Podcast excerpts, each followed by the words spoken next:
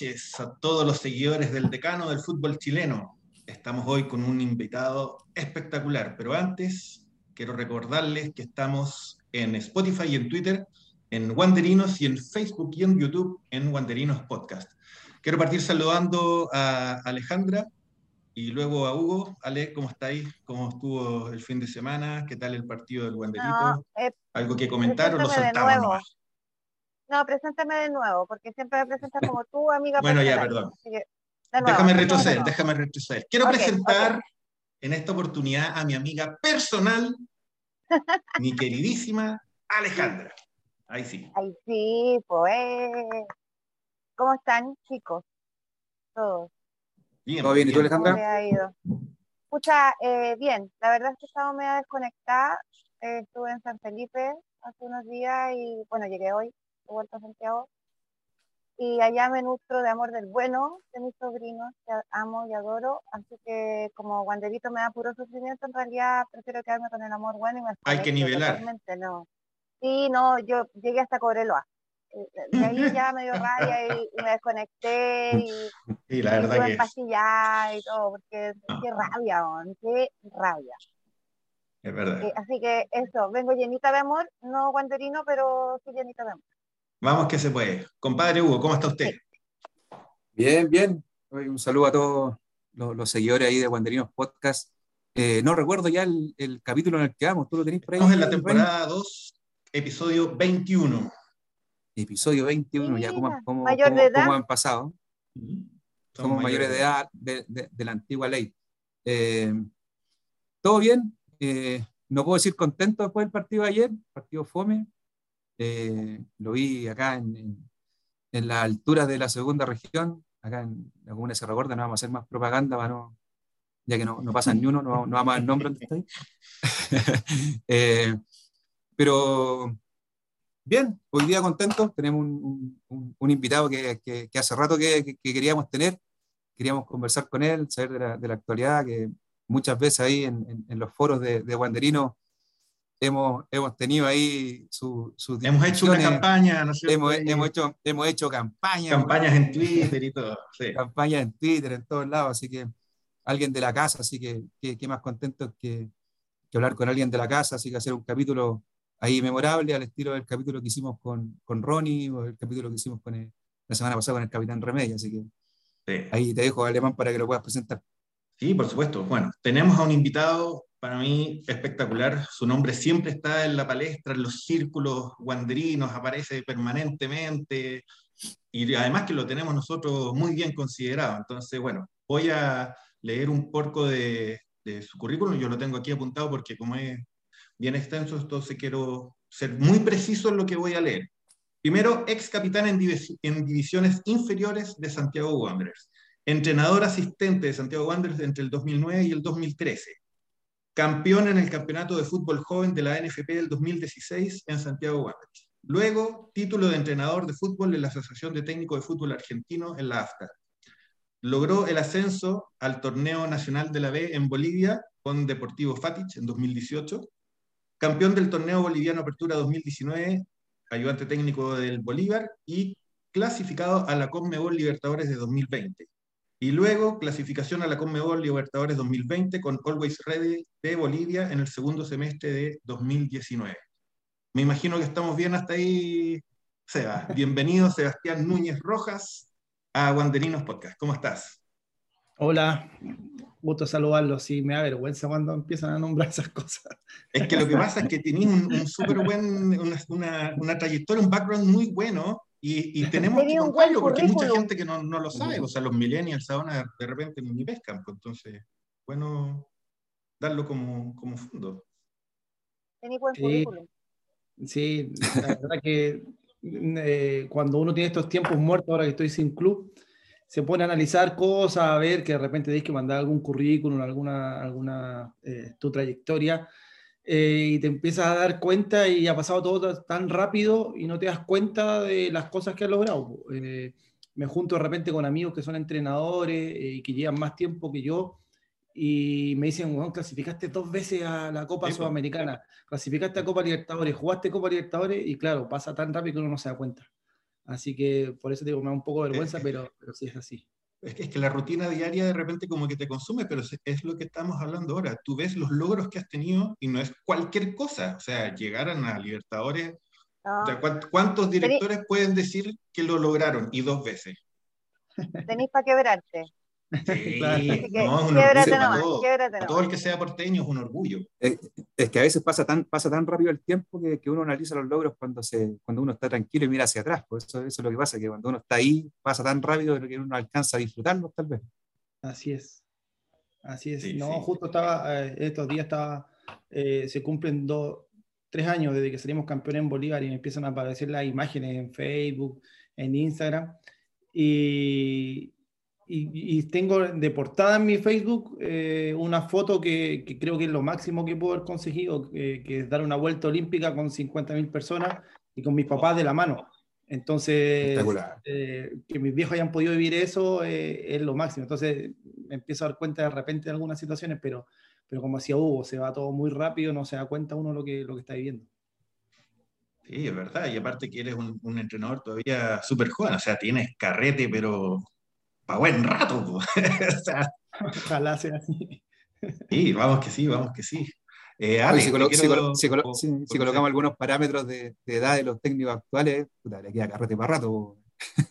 Por eso te digo, por lo menos unas tres décadas por lo bajo.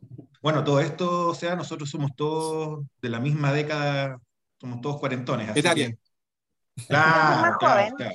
No, yo La- soy la más Ale joven, es yo soy de la 39. flor de la juventud. No, yo soy de la flor de la juventud. Sí, es verdad. La flor medio marchita, pero no importa. Se murió la flor. Ya, murió la flor. Ale, te dejo con Seba para que le hagas Sí. ahí al- alguna- algunas consultas. O sea, eh, tremendo currículum, te pasaste. Pensé que yo había tenido hartas pegas, tú ya eres impresionante. Así que te felicito, en primer lugar. Y me gustaría saber, si, bueno, yo imagino que sí está al tanto de todo lo que pasa, sobre todo en el decano. Sí, totalmente, siempre. ¿Y, y qué, qué opinión merece eh, fútbol femenino? Lo que pasó, el paro, las condiciones que veían las chiquillas, las condiciones que tienen actualmente, que son. ¿Qué, Pucha, qué lo te fútbol- parece?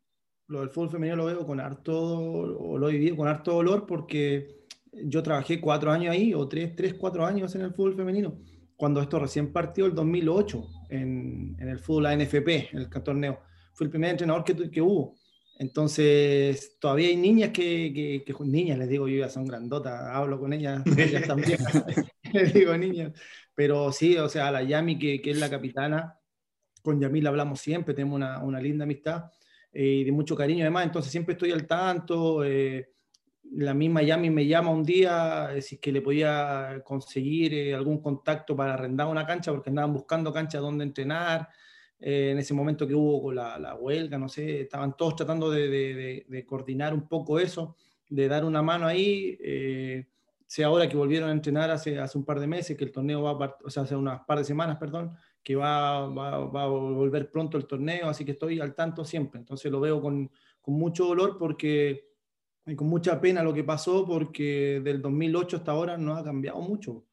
Eh, y siendo que el, el fútbol femenino va creciendo mucho en- a nivel nacional e internacional también, eh, Wander sigue con un problema, entonces es una lástima porque creo que las chicas hacen un sacrificio tremendo. Ellas juegan por el amor al fútbol. Entonces, lo mínimo que podemos entregarles son condiciones para que se puedan desarrollar. Y, de la fuga de, de, de figuras, por lo mismo, van a, a clubes que están mucho más avanzados que Wander.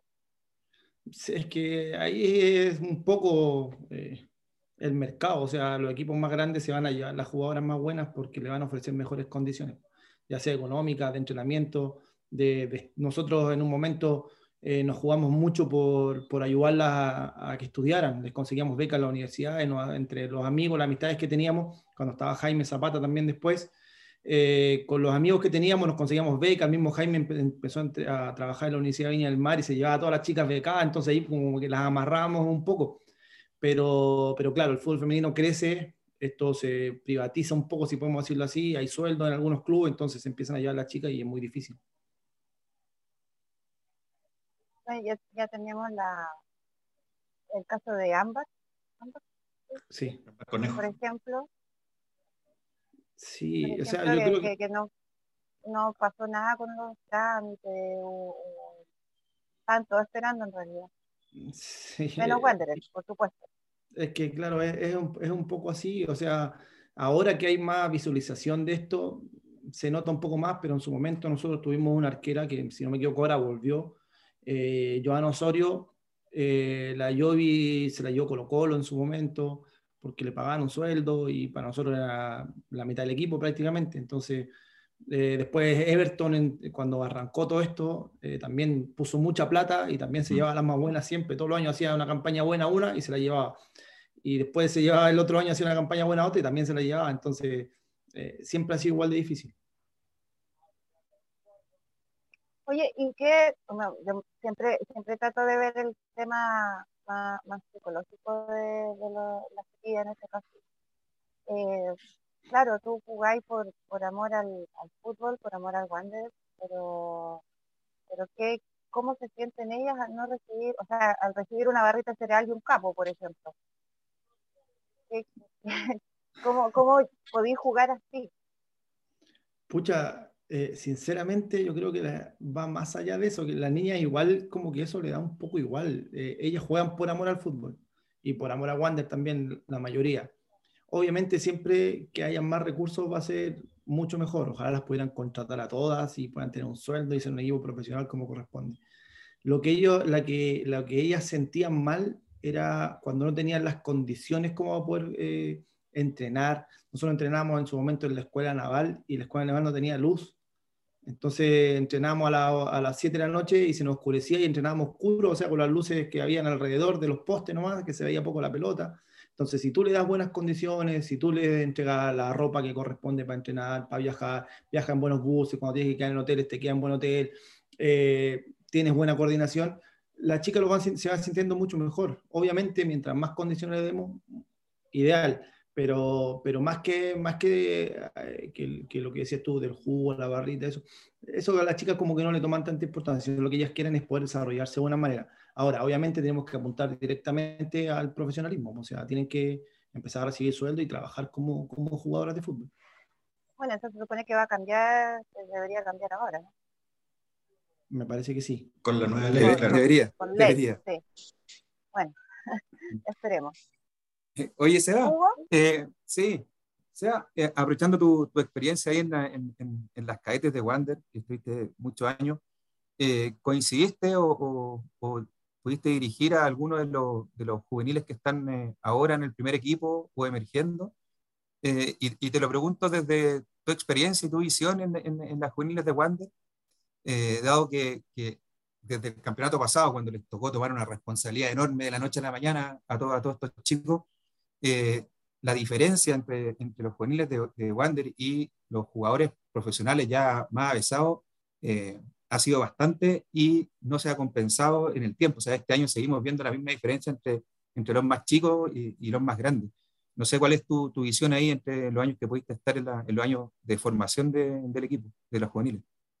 A ver, yo estuve ocho años en las divisiones menores de Wander, entre el fútbol femenino y, la, y las divisiones de hombres, el fútbol joven. Eh, tuve un lapso entre medio que me fui a trabajar a algunos equipos y luego volví. Entonces, hay algunos chicos que no, yo no los dirigí. Los conozco a casi todos. Sí, a casi todos los que están jugando ahora. Eh, que los vi jugar en algún momento, que vi el proceso que han tenido, pero no los dirigí a todos. Dirigí a los anteriores, eh, cuando estaba el Wii García, eh, de, de, eso, de, de, de, Kevin Vázquez que está jugando en Santiago Morning, de los que están jugando en Melipilla, que hay, hay tres eh, de esas generaciones y después de la que viene ahora, de las que van a empezar a, empezar a jugar ahora este año, si Dios quiere, o el próximo, eh, a eso los dirigía casi todos. Eh, pero conozco perfecto cómo se trabaja y lo que, pasa. Creo que es súper simple el tema. Cada vez que Wander, yo creo que Wander trabaja muy bien en la formación, creo que tiene gente capacitada para trabajar en eso. He leído y escuchado muchas críticas hacia la gente que trabaja en el club y la verdad yo los defiendo mucho porque sé que trabajan muy bien. El tema es que la formación eh, no está siendo integral en la parte final. Eh, los chicos creo que sí llegan con todas las herramientas, pero al llegar a primera es distinto, es un paso completamente distinto, en donde ellos tienen que consolidar todo lo que hicieron inferiores y para eso tienen que rodearse de gente que los pueda ayudar. Eh, y en esto hablo directamente de futbolistas y también, obviamente, también de cuerpos técnicos, pero de futbolistas sobre todo. Si nosotros nos ponemos a pensar en la historia de Wander, cada vez que ha salido un jugador, crack, si podemos llamarlo así, o un gran jugador, ha estado rodeado de jugadores también de mucha calidad. Pensemos en Dai Pizarro. Dai Pizarro se codió cuando subió al primer equipo. Eh, con el Borghi, Jorge Pérez, eh, Marcelo Vega, después cuando bajó el Soto, imagínate toda la generación del 2000, del 2001, 2001 eh, los mismos Carlos Muñoz, Torto Paso, le ha tocado jugar con jugadores de calidad al lado. Entonces dan el paso final que necesita un jugador profesional para consolidarse con jugadores de calidad. Hoy día los que rodean a, los chicos que suben, que además son muchos, eh, no tienen tanta calidad. Entonces el peso se lo están llevando los chicos y ahí es donde cuesta, porque el dar, el paso de, juvenil a profesional no es fácil, no es fácil. Ahí necesitan un apoyo de, gente que está al lado y este apoyo creo que no ha sido el mejor. Creo que no se han tomado las mejores elecciones para elegir el plantel eh, acorde a lo, que, a lo que busca el club. Vale, claro, también tomar esa, esa responsabilidad tan, como dices tú, rodeado de, nueve compañeros, de ocho compañeros de generación del minuto uno, complicado. Sí, súper difícil porque estos cabros chicos, como digo yo, vienen con esta... Eh, con esto de jugar igual igual con Colo Colo, con la U, con Católica, les da lo mismo porque en inferiores normalmente Wander eh, siempre pelea, les gana, puede perder pero peleando, eh, siempre tiene buenos resultados en inferiores. Entonces cuando suben a primera, es distinto. ¿Por qué pierdo tanto? ¿Por qué no? No, pues si yo ganaba siempre o, competía como corresponde. Entonces, ¿qué me falta? Me falta el de al lado, el que me ayude. Ahí te, quiero hacer una pregunta con eso porque en los últimos ocho años hemos tenido más o menos 15 directores técnicos, que a mí me, me, parece una cifra brutal, porque es como casi dos por año, aunque en la práctica no lo sea, pero, ¿no? Eh, y, cómo un jugador, como dices tú, que viene surgiendo, viene desde las inferiores, donde tiene que aprender, agarrar, digamos, todo el, input que le da su, su, cuerpo técnico, puede adaptarse y amoldarse a distintas formas, ¿no es cierto?, a distintos estilos de juego eh, que propone su propio director técnico, o sea, cómo hacer ese switch tan rápido de repente si tiene, no sé, lo que pasó el año pasado, de repente con cuatro o cinco entrenadores, ¿cómo haces ese cambio? O sea, ¿cómo te afecta también desde la salud mental tratar de adaptarte a toda esta locura, digamos? Es como... Es que es lo más difícil. Y ahí eh, la culpa no es del jugador. La culpa es, eh, tampoco es del entrenador, ojo. La culpa es del proyecto deportivo del club de, que tenga, de que tenga una concordancia lo que se hace abajo con lo que se hace arriba. Que haya eh, un director deportivo en el cual dicte las políticas del club en cómo vamos a formar jugadores y qué es lo que vamos a hacer arriba y que eso esté en la misma línea. Entonces, creo que va un poquito más allá. Eh, en, esto, eh, creo que es donde los dirigentes deben darse cuenta de que necesitan un director deportivo, una secretaría técnica que trabaje eh, en, base a lo, que, a lo que propone este director deportivo y dejarle trabajar 6, 7, 8 años, que es lo que recién podemos para poder instaurar algo, una política que, que, esté acorde a lo, que, a, lo que, a lo que requiere un club. Entonces, en base a lo que se hace abajo, yo elijo un entrenador para que haga lo que yo creo que tiene que ser como club. Y eso se hace a través de la historia de, eh, buscando un poco lo que, lo que le hizo bien al club en su momento. Entonces, buscar la persona idónea, obviamente. Sé que hay una política deportiva que antes no había, eh, cuando estaba yo, no había en divisiones menores y me parece perfecto.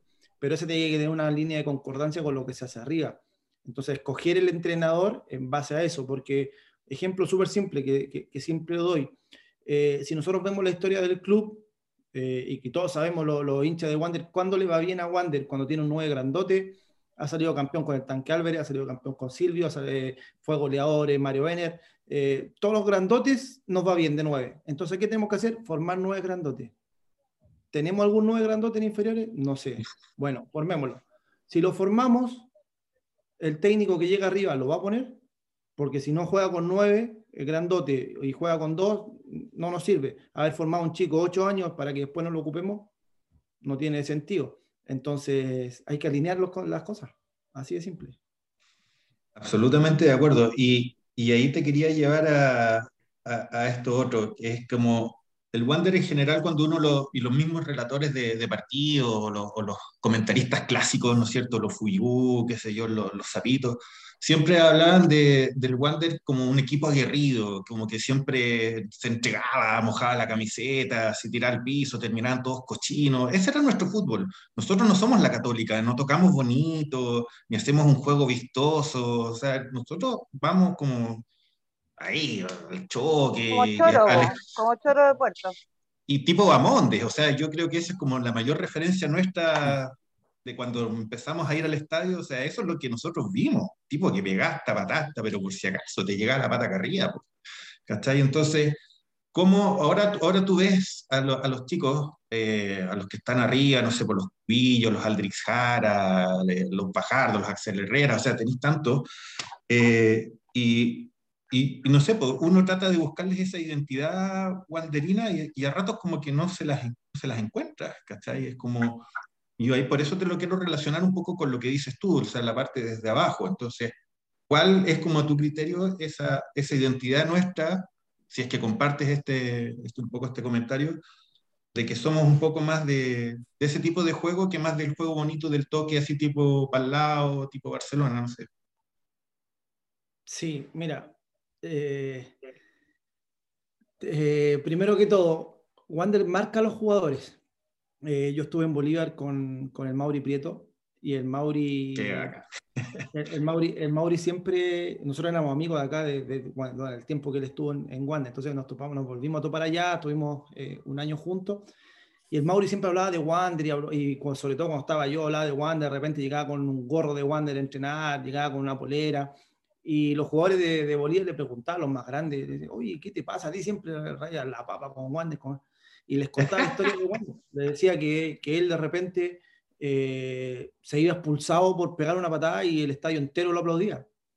Y le decía, y eso Wander, por eso es distinto, él lo sentía como uruguayo, ¿viste? Es distinto. Entonces yo me sentía súper identificado también con lo, con lo que él contaba. Les mostrábamos fotos de la barra, de, de, bueno, de todo, lo que, de todo lo que es Wander. Entonces, como que identifica un poco eso. Eh, ¿Por qué te digo esto? Porque cuando me tocó la última época estar en Wander, eh, dirigía, yo, yo dirigía una serie, Silvio dirigía otra, Moisés dirigía otra, si no me equivoco, el Choro Role también dirigía otra, y todos le ponían eso, lo que han vivido el Chavo Pizarro, eh, todos, le, le, le, ponían la impronta de lo que era Wander, pero eh, nadie nos decía eso, lo hacíamos porque nosotros lo sentíamos. Eh, no, hay una, no había como una, una identificación de, como que, bueno, esto es lo que vamos a hacer. Sin contar, obviamente, que estaba el profe Chichi, eh, que también había jugado un montón de años, que había sido formador de todos nosotros incluso. Entonces, bueno, había mucha gente identificada con Wander. Eh, y lo hacíamos de forma natural. Creo que eso hay que hacerlo de manera ordenada y escrita, independiente que ya no estén esas personas que se identifican con el club, no importa, podemos poner otras podemos pero hay que identificarlos con el club y que los chicos se identifiquen con eso. Ahora, sobre lo del juego en sí, es distinto, es diferente porque te hablé de puros entrenadores que, que te, nombré recién, de que todos queremos dirigir en primera y la formación es distinta. Mm. Entonces hay que tener los técnicos adecuados para dirigir en inferiores, que son distintos a los que, a los que quieren trabajar en primera. Eh, así que hay que tener una línea ahí de, diferencia de quiénes son los que, los que pueden estar con los más grandes y entregarle esa cuota distinta a, lo que es la formación. Eh, y en base a eso hay que volver a lo que hablábamos recién, pues, a tener un director deportivo que le pueda entregar esa garra, esa, ese espíritu de, de, ir a buscar chicos a, a, las canchas de tierra, ir a buscar a los cerros y no esperar que ellos vengan a probarse siempre, porque está bien, eh, está perfecto hacer pruebas masivas y, esperar que vengan. Pero normalmente el chico más, más, más bueno, el, pinganilla, como, hacemos, como decimos nosotros, el que, el que es desordenado, no va a ir a una prueba. Se queda en la casa y, va a jugar con los amigos a la esquina. Y para eso hay que tener a alguien especialista en que vaya a buscar gente y antes los profes iban a buscar a los chicos a las casas. Entonces creo que en Wander hay uno que lo hace muy bien, que en este caso es, Domingo Sorace, que eh, es de los que se paran en el auto en cualquier parte. Eh, es una locura, lo que conoce a todos los pendejos de todos lados, conoce a esa familia, conoce que este es primo de este, que este juego con este otro, los conoce a todos. Pero es uno, o sea, hay que armar una red de captación importante, en ir a buscar los cerros, en, ir a ver las ligas de, la Asociación de Alejo Barrio, la Pérez Freire, ir a ver todas las ligas y ver y sacar los cabros chicos más buenos e intentar reencantarlos con Wander, porque hoy día es muy difícil. Eh, porque Wander está lejos, los chicos entrenan o en Viña, en Marcelo Sala, o entrenan en Mantagua, está lejísimos, está lejísimo. Y, y hoy día los papás, todos sabemos cómo está el, día a día hoy día en el mundo, que es difícil eh, darle a un chico que se vaya tan lejos todos los días, entonces no es como antes. Yo soy de Concón y me iba todos los días a entrenar a San Roque y mis papás no me hacían nada, tenía 13 años, tomaba dos micros para llegar a San Roque a entrenar, no pasaba nada, pero el día es distinto, entonces creo que hay que acercar más Wander a las bases para poder conseguir lo que tú dices. Cierto. Eso. Vale, Hugo, no sé si te quieren hacerle una consulta. Ah, mira, eh, sí, que es la misma línea de lo que, lo que ha estado hablando Sebastián, porque eh, coincide mucho con, eh, con lo que nos, nos, dijo hace un par de capítulos Ronnie, que también no, en, en, otras, en, otro contexto, en otras palabras, era básicamente lo mismo. También él nos, nos, comentaba o nos ponía el ejemplo, o sea, que, que, a Wander siempre le había dado resultado cuando Wander salió campeón o, o, que era un esquema que a él le agradaba mucho, el 5-3-2. Y él decía, ¿por qué no hay una línea hacia abajo que dice, ya, toda la inferior es 5-3-2. Y, y, después lo conectamos con el primer equipo. Entonces es como la, como la misma línea de lo que nos está hablando Sebastián. Y, y, en, y en, esa misma línea también eh, la pregunta, ¿cómo juegan los equipos de, de Sebastián Núñez? ¿Cómo, cómo, te, ¿Cómo te gusta? ¿O cómo te gusta plantear tu, parar tu equipo? Distinto a Wander. No. como, como, como, Everton, va a decir. ¿no? No, mira, yo siempre digo que tengo la suerte de que a mí Wander me formó dos veces. Me formó primero como jugador, 6, 7 años, y después me formó como entrenador, 6, 7 años más. Entonces, eh, obviamente llevo eso dentro. Eh, a mí, mis equipos, me gusta primero que, que, que tengan la pelota. Parto de algo súper simple, siempre lo digo, mis amigos entrenadores se ríen, pero creo que es súper básico eh, hay una pelota para jugar y prefiero tenerla yo a que la tenga el otro equipo. Después, cómo la administro es otra cosa, pero siempre prefiero tenerla yo, porque no me cabe en la cabeza jugar fútbol y no tener la pelota. Si yo cuando chico, dos, tres años, las primeras navidades, cumpleaños, uno lo primero que pide una pelota. ¿Por qué ahora no la quiero tener? Eh, es algo súper básico. Entonces, en base a eso, vamos armando lo que es un poco la, el modelo de juego. Pero sí, nos gusta los equipos intensos, eh, que no le tenga miedo a equivocarse, pero sí que tenga la agresividad eh, para poder recuperarla de manera rápida. Así que es un poco una mixtura de, obviamente, de, de todo lo que va aprendiendo en el tiempo, de entrenadores que los cuales obviamente uno, uno va mirando y va sacando algunas cositas y, obviamente la identidad guanderina no, no, la puedo perder. Buenísima. Ahí, oye, ¿nos, ¿nos puedes contar un poco tu, experiencia en, en, Europa cuando fuiste a dar la vuelta ya a, Europa para, los que no conocen tanto entre telón ahí de, de, de, los estudios, de la vida, de la gira de, de Sebastián Núñez. Bueno, eh, me pasó eso después de salir la última vez de Wander. Eh, yo quería dirigir más arriba, una serie más grande, ya como acercarme al profesionalismo, y en Wander me dijeron que no, porque obviamente era un tema formativo, que en un momento yo al principio como que medio me enojé, pero después lo, lo entendí perfecto. Eh, venía a salir campeón con mi serie, entonces ya quería como algo más arriba, más competitivo y había gente más, de más experiencia esperando su turno, entonces tampoco podía eh, pasarme yo por encima. Entonces, bueno, tomé la decisión de, de irme. Eh, y me fui a Europa a capacitar eh, con la única esperanza de poder ver un poco el liderazgo de los entrenadores, de poder eh, que golpear puertas y que alguien me, me, me pudiera escuchar, abrir y, y, contarme qué es lo que hacía, más que nada eso. Y tenía un amigo, o sea, tengo un amigo en realidad que es el asistente del Toto Berizo. Eh, Ernesto Marcucci. Ernesto trabaja, trabajaba en el Celta en ese momento, los dos ahí como cuerpo técnico. Eh, con Ernesto habíamos estudiado juntos, entonces le dije, Ernesto, tengo ganas de darme una vuelta a Europa, ¿me puedes, eh, ¿me puedes ayudar abrir una puerta? Sí, claro, vente, cuando quiera avísame. Le avisé, llegué allá y ellos tenían trabajando dos analistas, uno portugués y un chileno. y me hicieron vivir con ellos. Me abrieron la puerta así gigante. Me hicieron, bueno, te vas a quedar en esta casa y nos tienes que ayudar. Primer entrenamiento fui a verlo y al otro día me mandaban a ver un partido del Deportivo de La Coruña con el Betis, porque jugaban el fin de semana, para que acompañaran a la lista, así, a ese nivel. Eh, así que nos fuimos, a, nos fuimos a La Coruña, desde, desde Vigo, y de ahí empecé. ¿Enojado? ¿Fuiste, ¿Fuiste, enojado? Claro, enojadísimo. enojadísimo. enojadísimo. Así que nos fuimos, eh, más encima fue un buen momento del Celta porque llegó a la semifinal de la Europa League. Entonces estuve todo, en viví todo ese proceso.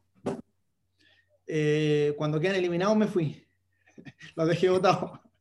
Eh, porque quería seguir viendo cosas. Pues entonces eh, me fui a ver la selección española, que tenía fecha FIFA. Tuve los tres días con ellos ahí, hasta que jugaron con Israel.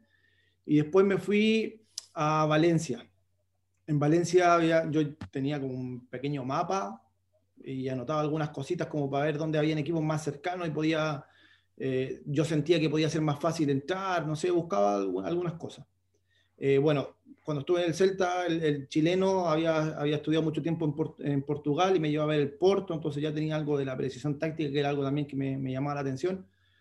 Eh, después cuando me fui a Valencia no conocía a nadie, el único que conocía que estaba en Villarreal era Martín Arenas, que era, había sido jugador mío en Wander, que está ahora en, en, Melipilla, y llamé a Martincito, le dije que si me ayudaba a entrar, también me, al tiro, me fui para eh, los entrenamientos de ellos, me mostró todo el complejo, a sus profesores, todo. Ahí mismo en Valencia, obviamente, está el Valencia, está el Levante, que había un español que había estudiado en Chile, que tenía contacto por otro también. Fui, eh, me conseguí el contacto, lo llamé, también todo lo del Levante lo pude ver. Eh, después en el Valencia no conocía a nadie, así que me conseguí la dirección del centro de entrenamiento, fui a golpear el portón, pregunté por Marcelino, que era entrenador en ese momento, y salió el mismo Marcelino a decirme, ¿y usted qué viene a hacer? Y dije, no, soy chileno, siempre me ha gustado su carrera, mentira, ni lo conocía. Eh, pero para que me dejara entrar, pues claro, me dejó entrar, conversamos, un 7, se portó un 7.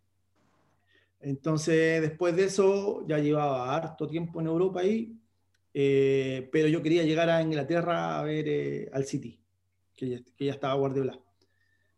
Entonces, me tomé un avión y me fui a Inglaterra, sin tener ningún contacto, nada. Ahí el, Torta me ayudó un poco eh, con, con, el contacto de Claudio Bravo, le escribí, me contestó en la noche, yo estaba en Inglaterra, ya había llegado en la mañana, me contestó en la noche, me dijo, ¿dónde estás?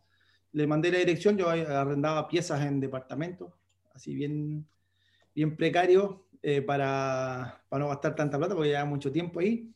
Y, y bueno, me escribió, me dijo, ¿dónde está? Le mandé la dirección, me dijo, ah, estaba a 3, 4 cuadras de, de donde entrena. dije, sí, sí, siempre busco estar cerquita de donde entrenan para evitarme locomoción, todo.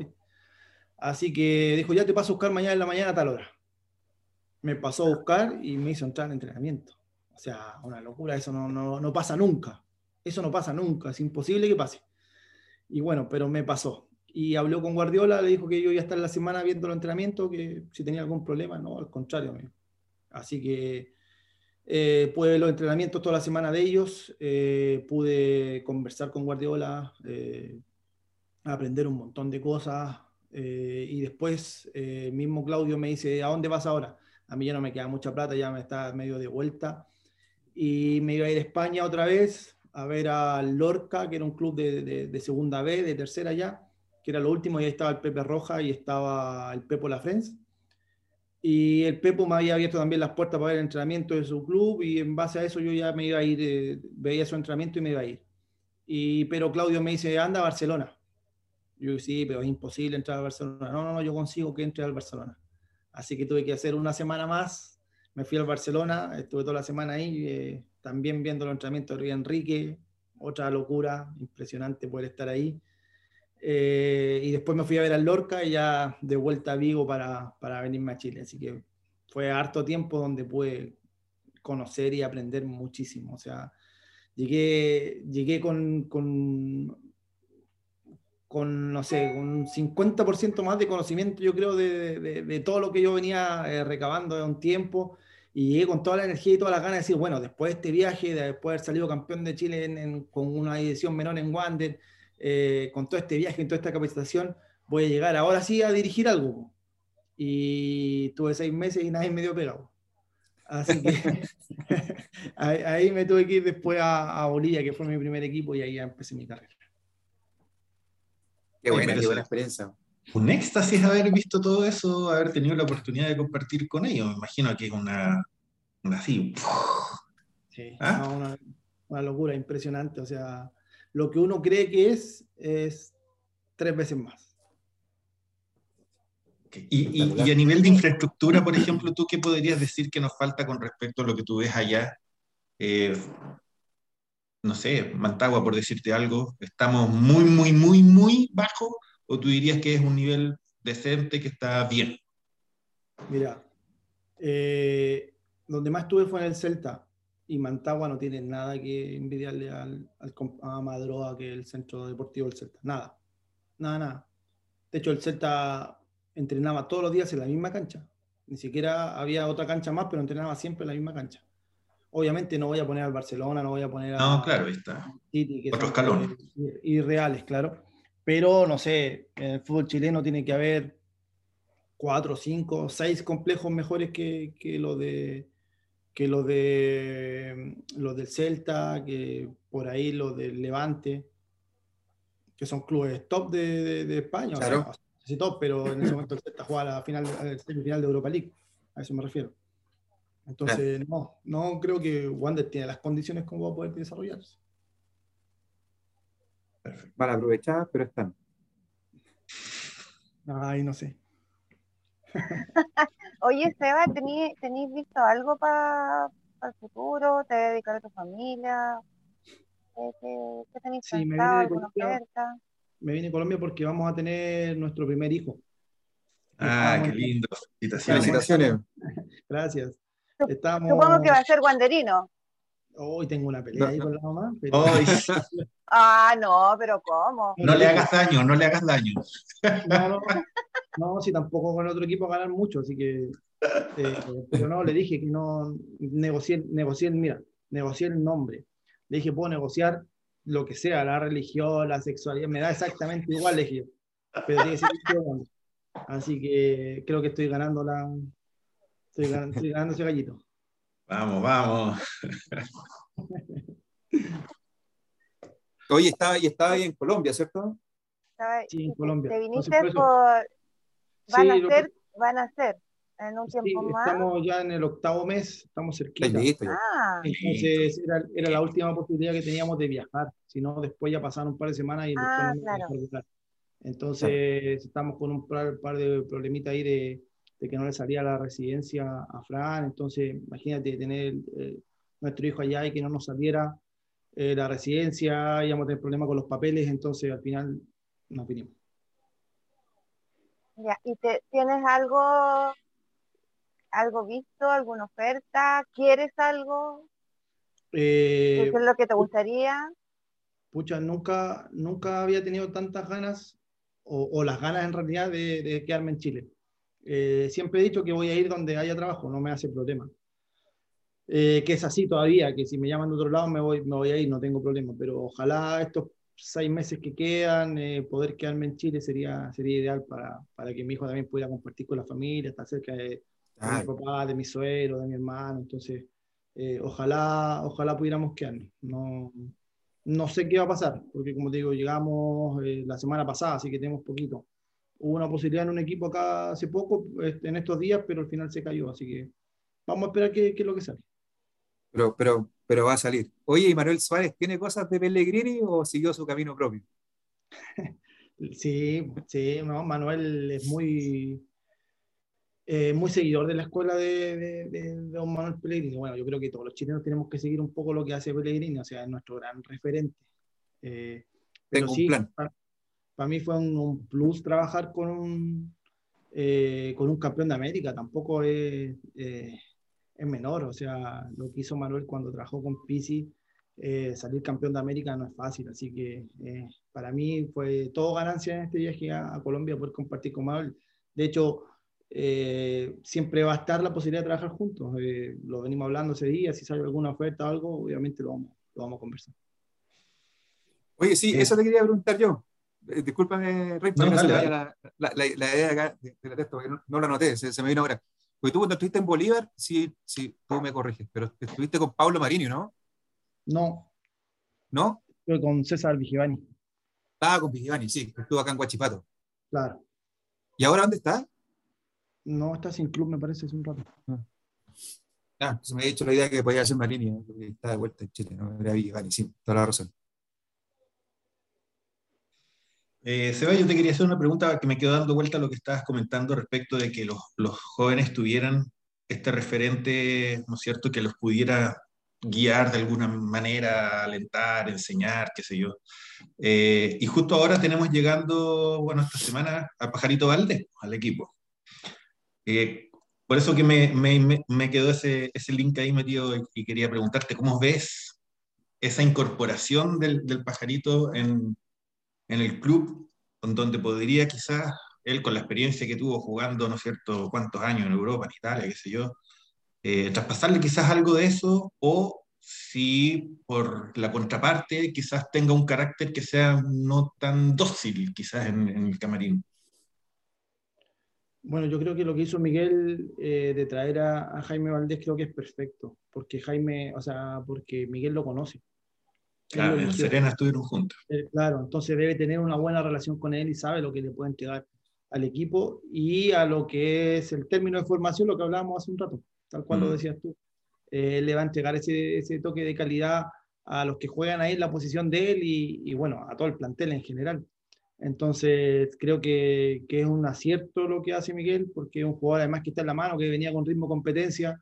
Eh, había que suplir eh, lo, de, lo de Castro, lo de la lesión, entonces pues, estaba la posibilidad de, de, incluir a alguien más sin, sin ocupar los tres cupos y esperar el tiempo que que para, para, para ocupar estos, estos tres puestos a mitad de año. Entonces, creo que es muy inteligente lo que hace, lo que hace Miguel y, creo que va a ser un deporte. Ojalá, ojalá esté físicamente, no sé, hace un rato no, no, no, no lo vemos mucho porque la segunda edición no se puede ver tanto, pero, pero seguramente en el toque de calidad final él, lo va a entregar. Perfecto. Ale, ¿tienes alguna consulta para el SEGA? Eh, es que, a ver, de acuerdo con, el, con el mismo tema del pajarito, me parece que el pajarito ya tiene 41 años. Si, mal no, recuerdo. Eh, nosotros hablamos en unos capítulos atrás de la importancia de que los chicos más jóvenes tengan un, referente. Físicamente, ¿estará eh, preparado para correr con cabros de 19 años? años? es, mi duda el tema más, más físico. Porque 41 años es súper joven para nosotros un cabrón chico, pero, pero para jugar profesionalmente frente a esos cabros que tienen toda la energía, ¿te parece que, sí puede aportar? Yo creo que sí, yo creo que además está bien bajar un cambio, eh, porque tenemos demasiado vértigo de repente que da la juventud, entonces necesitamos a alguien que haga, que haga algo distinto. Eh, si viene jugando en San Antonio, venía jugando casi todos los partidos, creo que, que, va a estar, va a estar físicamente. Y además hoy día las carreras eh, de los jugadores que, que, se han entrenado bien, que, que, han sido profesionales dentro, dentro de lo que hacen, eh, se han alargado cada vez más. De hecho, San, Arturo Sangüesa todavía juega con 42, si no me equivoco. Y a buen nivel, ¿eh? Y claro, y, y, y, juega los 90 minutos todos los partidos y no se hace ningún problema. Entonces, en ese aspecto creo que, que, no debería tener problemas como para poder estar todas las fechas. Esperemos que no, no sea como, como Pizarro cuando la cancha seleccionada. Maldito puede ser. Oye, va lo otro que te quería poner, eh, una, una consulta respecto a la actualidad del, decano, ahora supuestamente ya ahí está casi listo el traspaso de, del Dani a uno de los de Santiago, ¿no? Todavía como que algunos dicen que sea la Cato, otros dicen que se va al Colo, pero como que no hay nada 100% cerrado al parecer. Eh, este, disculpa, Rey, yo escuché que eh, él había decidido irse a Católica. En el programa de, la radio que tengo los lunes de deporte, eh, lo que yo supe era que él había decidido irse a Católica. Esa es la última información que he tenido. También sabíamos eso, pero hay, hay, internas, hay internas que, que, dicen por ahí que, que se metió sí. Colo Colo, pero, pero ahí hasta que no salga oficial no, no vamos oficial, a ver. Eh, a mí mi, mi, pregunta va más que nada por el tema, o sea, nosotros obviamente queremos lo mejor para él y que se desarrolle de la mejor manera y el, ojalá el día de mañana se vaya al extranjero y sea nuestro central en la selección. Pero lo que más me, me, genera un poco de ruido ahí es como el tema de, de las lucas, ¿no? Porque supuestamente estaría siendo llevado allá por, dicen que entre 450 y 500 mil dólares, siendo que eh, un jugador como él, al menos por lo que uno ve en las conversaciones, normalmente debería ser el doble. Eh, y, y, en una institución donde no tenemos precisamente un caudal de recursos, es como, ¿por qué desperdiciar? Entiendo que había una cláusula ahí de cuando bajamos de primera, ¿no es cierto?, la B, eh, donde se disminuía este monto, pero eh, si pudiese darnos algún tipo como de, feedback, de input respecto de, de, eso, o sea, como de la valorización, de los jugadores en, en, términos de cuando se hacen estos traspasos de, de primera B a primera bueno, me imagino que, que, debe quedar un porcentaje del club, o sea, un porcentaje del pase en el club. No creo que sea el 100%. Lo, lo veo difícil que sea así. Eh, si va a jugar a un club de primera, obviamente va a tener más exposición, va a tener más posibilidades de poder mostrarse y de poder dar un salto después en su carrera. Entonces, eh, sería ilógico que lo vendieran por el 100%.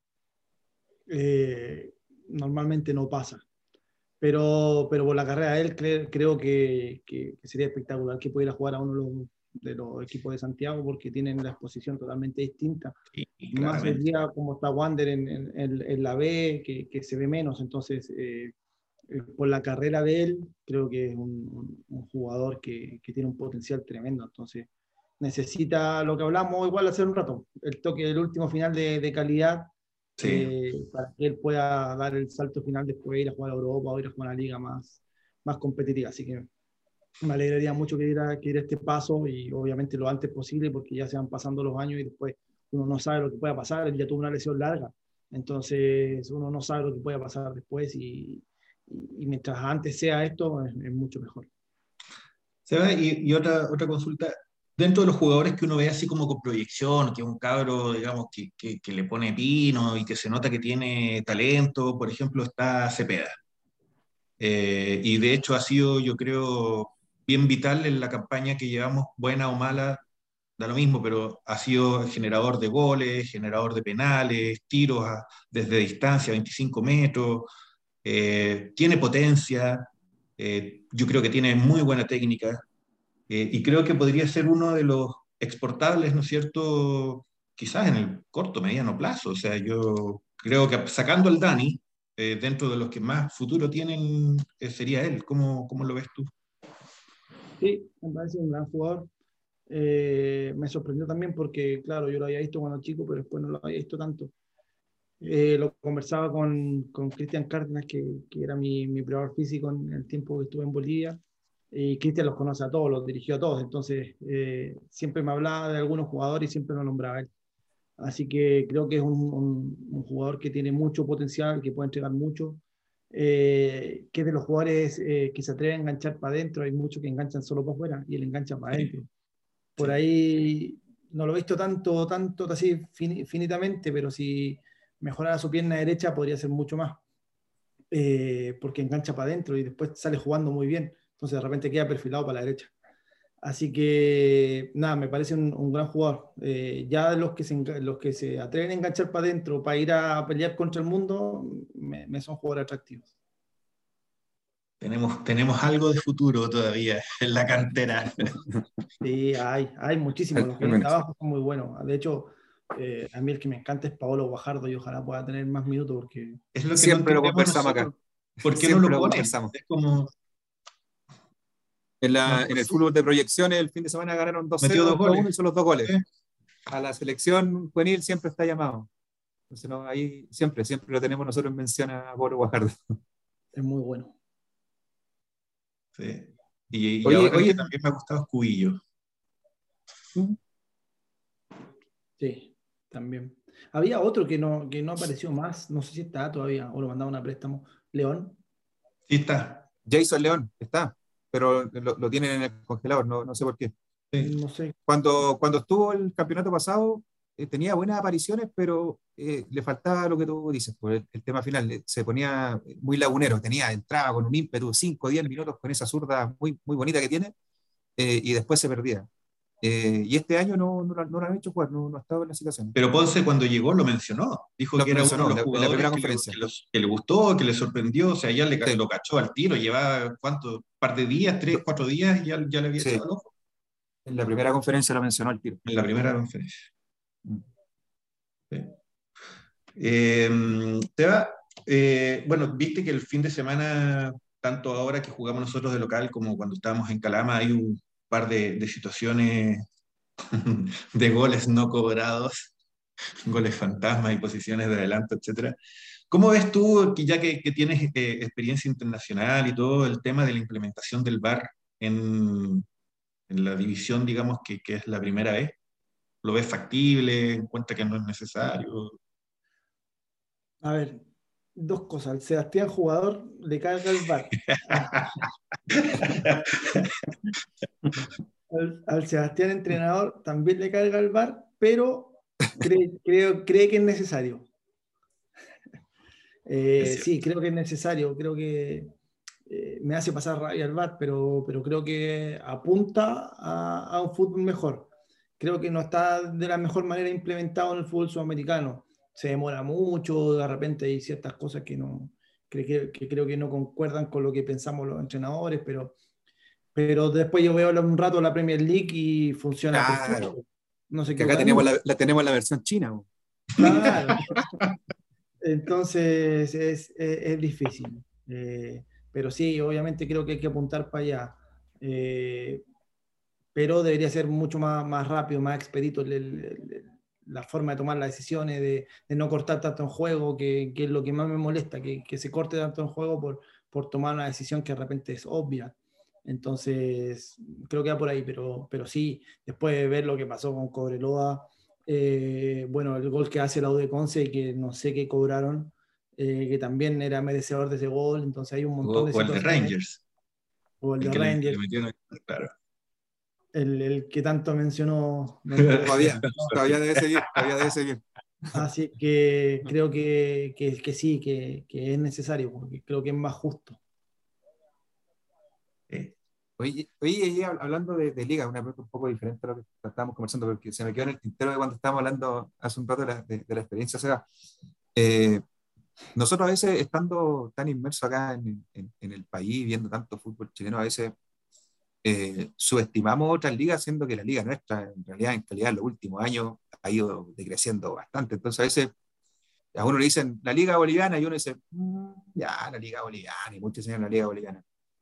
Eh, y, y la verdad es que eh, en cuanto a nivel de, de, de liga, yo, algunos dicen, no, hasta algunos peldaños más abajo, y uno de repente ve partidos en, en Copa eh, Libertadores o Sudamericana, y, y les va, le- y, y les va igual Mejor. mejor que a los equipos chilenos. po.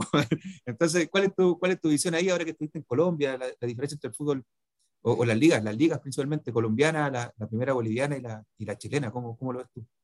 A ver, eh, yo veía mucho cuando, cuando iba a llegar Miguel al- ahora al- a Wander, eh, que lo criticaban porque venía a Bolivia a dirigir varios equipos bolivianos. Yo allá coincidí con él, pues eh, jugamos en contra varias veces, eh, un par de veces, y, y Miguel venía de empatarle a Everton de visita con Bilsterman. Eh, Sí. y, y es un gran club de Bolivia, pero está cuatro meses abajo cuatro meses que no le pagan, tres meses que no le pagan a los jugadores. Entonces, eh, en- eh, y le empató de visita. Eh, y hoy día estaba viendo que The Strong, si no me equivoco, iba segundo en su grupo en la, en la Libertadores y, y, y, se meten igual. O sea, yo creo que de competir a competir son muy parecidos, incluso un poquito más, siendo que tienen muchas más deficiencias en otras cosas, en temas de organización, en temas de formación de jugadores. Pero a la hora de competir después a ese nivel, con, la, con el fútbol chileno en sí, sin contar las selecciones, que son cosas distintas, sino que de liga, es muy parecido. Entonces, claro, los chilenos somos mucho de, de menospreciar, de mirar en menos, de decir, eh, no, que nosotros somos los mejores, pero muéstramelo los papeles. Muéstrenme los papeles. Entonces, eh, después, eh, la Liga Colombiana sí creo que está un paso más arriba porque sí la liga colombiana es muy similar en, la organización al fútbol chileno, la formación al fútbol chileno, pero después tienen un toque de calidad distinto a ellos que les da eh, la edad de 18, 19, 20 años, se lo da el aspecto físico, eh, en donde ellos sí ya pueden competir a un nivel eh, mucho más alto, porque son más grandotes, porque son más rápidos, entonces se van mucho más rápido para jugar al extranjero. Hay muchos jugadores de esa edad jugando en Europa, en, en ligas por ahí no, no de las más top, pero sí a segundo nivel, que te da también el toque de calidad más rápido para ir a, para, ir a esas ligas top después. Eh, entonces, nos, nos, cerramos mucho, creo, en, lo que vemos todos los días y, no levantamos la cabeza. Pues, y, el otro lado están haciendo cosas mejores. Creo que Ecuador ha subido muchísimo. Eh, Perú está compitiendo también de una buena manera. Entonces, nos vamos quedando atrás por este concepto de pensar que somos mejores que todos sin hacer nada. Ya está Venezuela, en los últimos, la última década también crecimiento exponencial. O sea, no es lo que nosotros cuando éramos chicos veíamos de Venezuela, que era así como ya vamos a ganar los puntitos. claro, lo que mencionaba el SEBA del fútbol ecuatoriano, el otro día me puse a ver un resumen de la Católica de Ecuador con la Liga de Quito, partidazo, y después me pongo a ver TNT Sport, un, Cobresal con audio italiano dan ganas de llorar. Entonces nosotros a veces eh, somos, claro, somos muy, muy altaneros en ese sentido. Soberbios, Sí, muy soberbios. hace rato. Desde hace rato que, que, miramos para abajo a los equipos y a, los equipos de otros países y son, son mucho más, más competitivos, a lo mejor dentro de, de su liga, ¿cachai? Están como como muy a la par, pero su liga es mucho mejor de la que estamos jugando ahora en Chile. Yo de verdad también he visto partidos y es como, me quedo dormida, así como mi papá se queda dormida en el primer tiempo, yo, eso es duro. El primer tiempo me quedo dormida porque fome, o sea, ni siquiera, ni siquiera, um, ya puede haber un empate a cero que, que sea entretenido porque hemos jugado, oportunidades, eso es fome. Es y, para fíjate que, y fíjate que así, de, así como de altaneros somos, así pagamos, pues si al final eh, la ah, selección chilena es la, es la, más odiada del barrio, al final. Pues. No sé cómo, tú, cómo tú lo, lo, que estaban lo, todos felices, estaban todos felices. ¿Te acordáis el, el comentario? Todos celebran. Pues. Era casi un carnaval que habíamos quedado fuera. Pero en cierto sentido lo hemos, lo hemos criado nosotros mismos. Eso.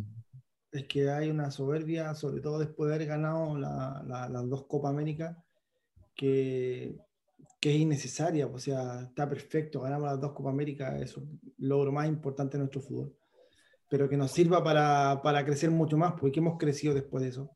Para mí nada, muy poco. Entonces no, al final no, no nos ayudó en eso, en, en, el crecimiento que era lo más importante. Nos ayudó en qué? En, en ser más soberbio, en, mirar en menos a la gente, mirar, gente, eh, mirar en menos a, a, los rivales, en creer que por el nombre vamos a ganar y, no es así. Pues, o sea, eh, aquí justo estoy, viendo ahora un poco de fútbol y claro, eh, nosotros, eh, Chile, tenemos dos, países, dos equipos en la Copa Libertadores y Bolivia tiene tres. O sea, uno pasó la fase, de, la fase previa.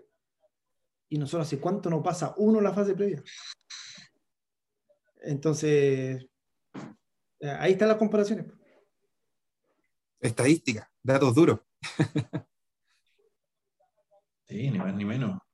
Eh, Seba, mira, estamos ya en una hora, así que te quiero ir a, dejando un poco libertad de acción, pero antes quiero ir haciéndote una, de mi parte, la última pregunta y después te paso a, Hugo y Alejandra también para que te puedan hacer la última pregunta.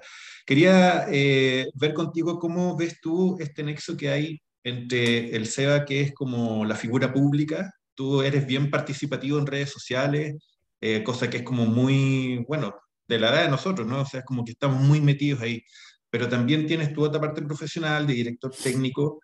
Eh, ¿Y cómo, cómo ves tú este, esta comunicación, esta simbiosis que hay entre el mundo de virtual, redes sociales, y tú cuando vas como eh, dijiste quiero ir a, a, tocar una puerta o quiero que me conozcan, ¿cómo, cómo lo ves tú en tu mundo de, de director técnico? O sea, ¿Los clubes valoran, no valoran, lo ven, no lo ven, importa, no importa? ¿Cómo, cómo, si me puedes comentar un poco de eso?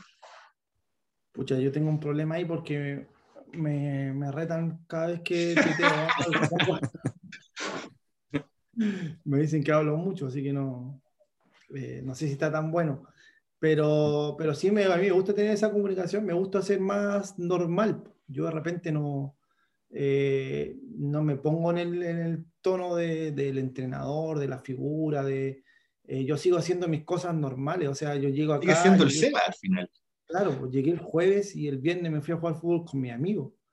Eh, no, no dejo de, o el sábado fui a mi escuelita de fútbol y, y, hago la vida normal, o sea, intento ser lo más aterrizado posible, que de repente me dice gente de mi alrededor, mis representantes, como que darle un poquito de estatus a, lo, que hace.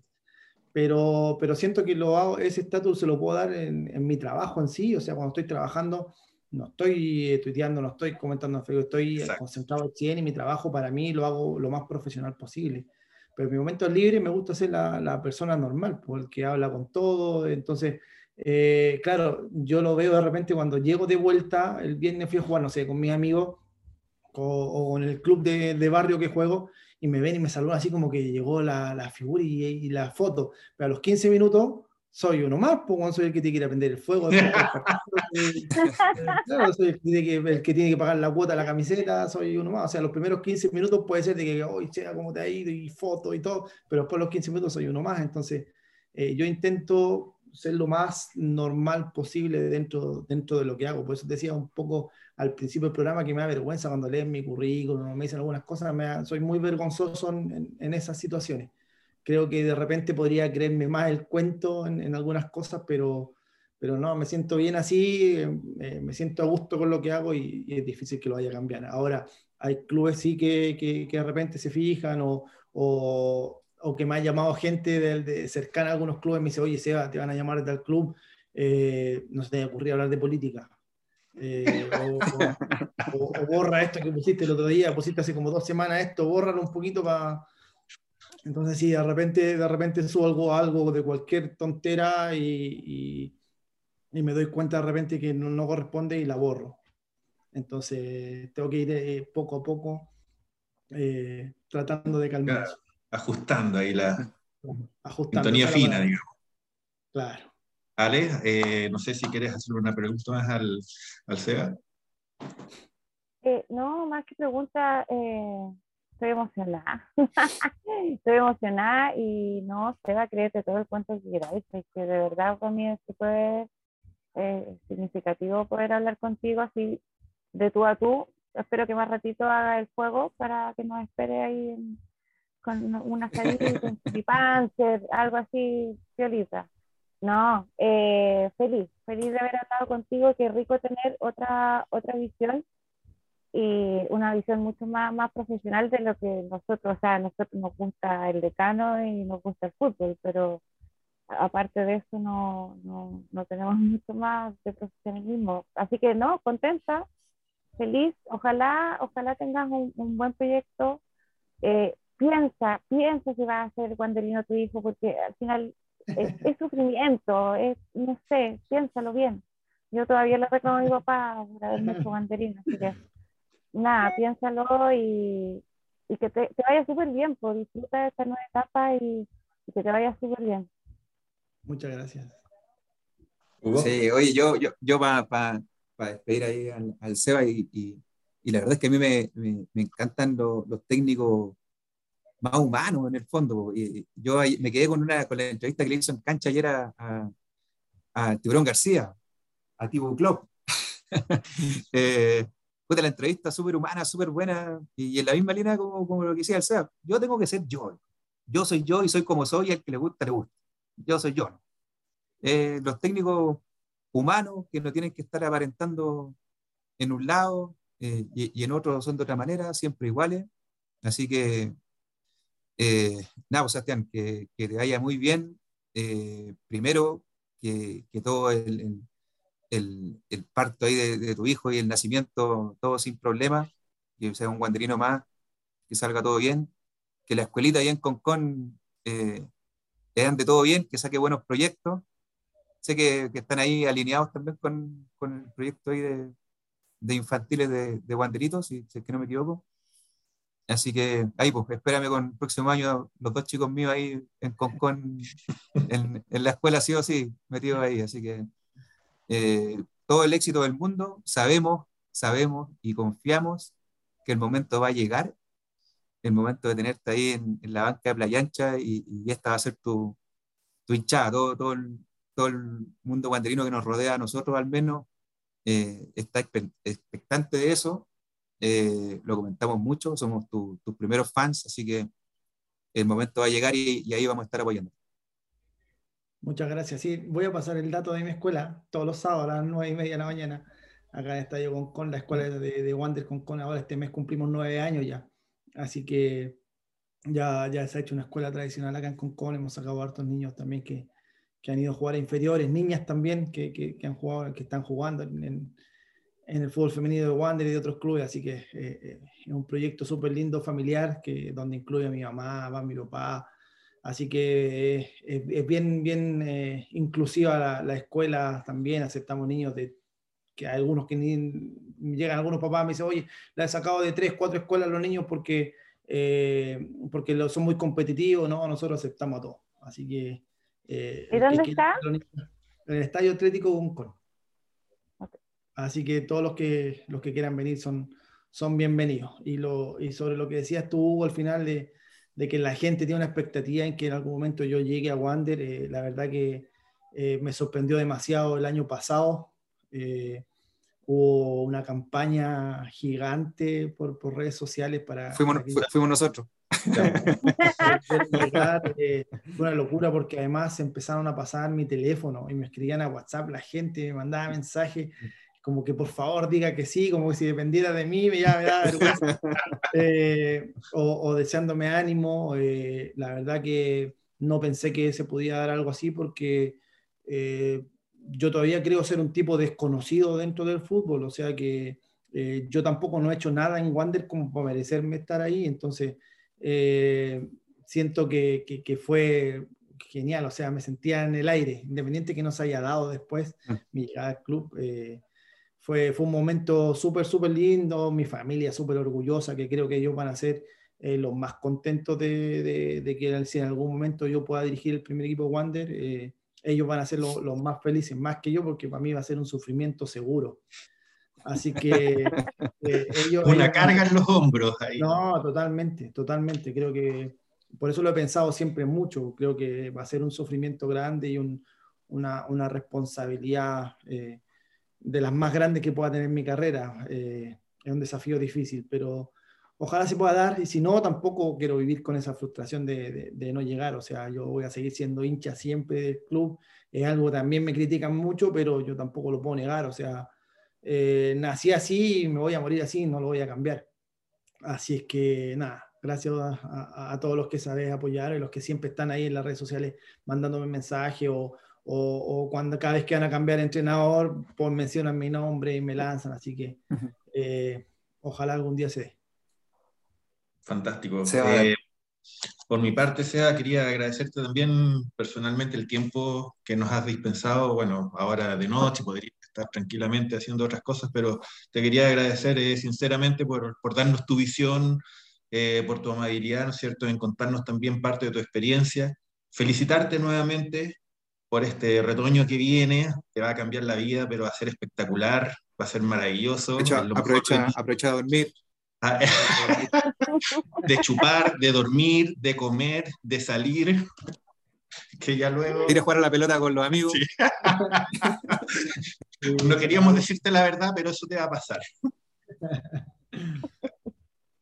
Así que nada, agradecerte y, y, obviamente como dice Hugo y la Ale, desearte lo mejor el futuro, ya sea aquí o en el extranjero. Tenemos también cifrada esperanza de que algún día vaya uno a saber, por lo que nos depara el destino, puedas también estar en la selección. Pues creo que, de a poquitos vas haciendo todas las, las, armas y estás dando todos los pasos que corresponden eh, y internacionalizando también tu carrera de manera de mañana poder llegar. Yo creo que, que sí, o sea, soy como, tengo esa esperanza, esa fe de que, de que tienes todas las competencias necesarias para, para hacerlo, estuviste con los mejores, aprendiste de ellos y, y, lo has llevado a la cancha y lo has demostrado, así que creo que eso está. Así que eso, eso por mi parte, no sé, chiquillos, si alguno de ustedes tiene algo más. De mi parte, agradecerte y felicitarte y desearte lo mejor para, para lo que viene. Muchas gracias. Gracias por, gracias por el tiempo. No, un gusto. Mucho éxito.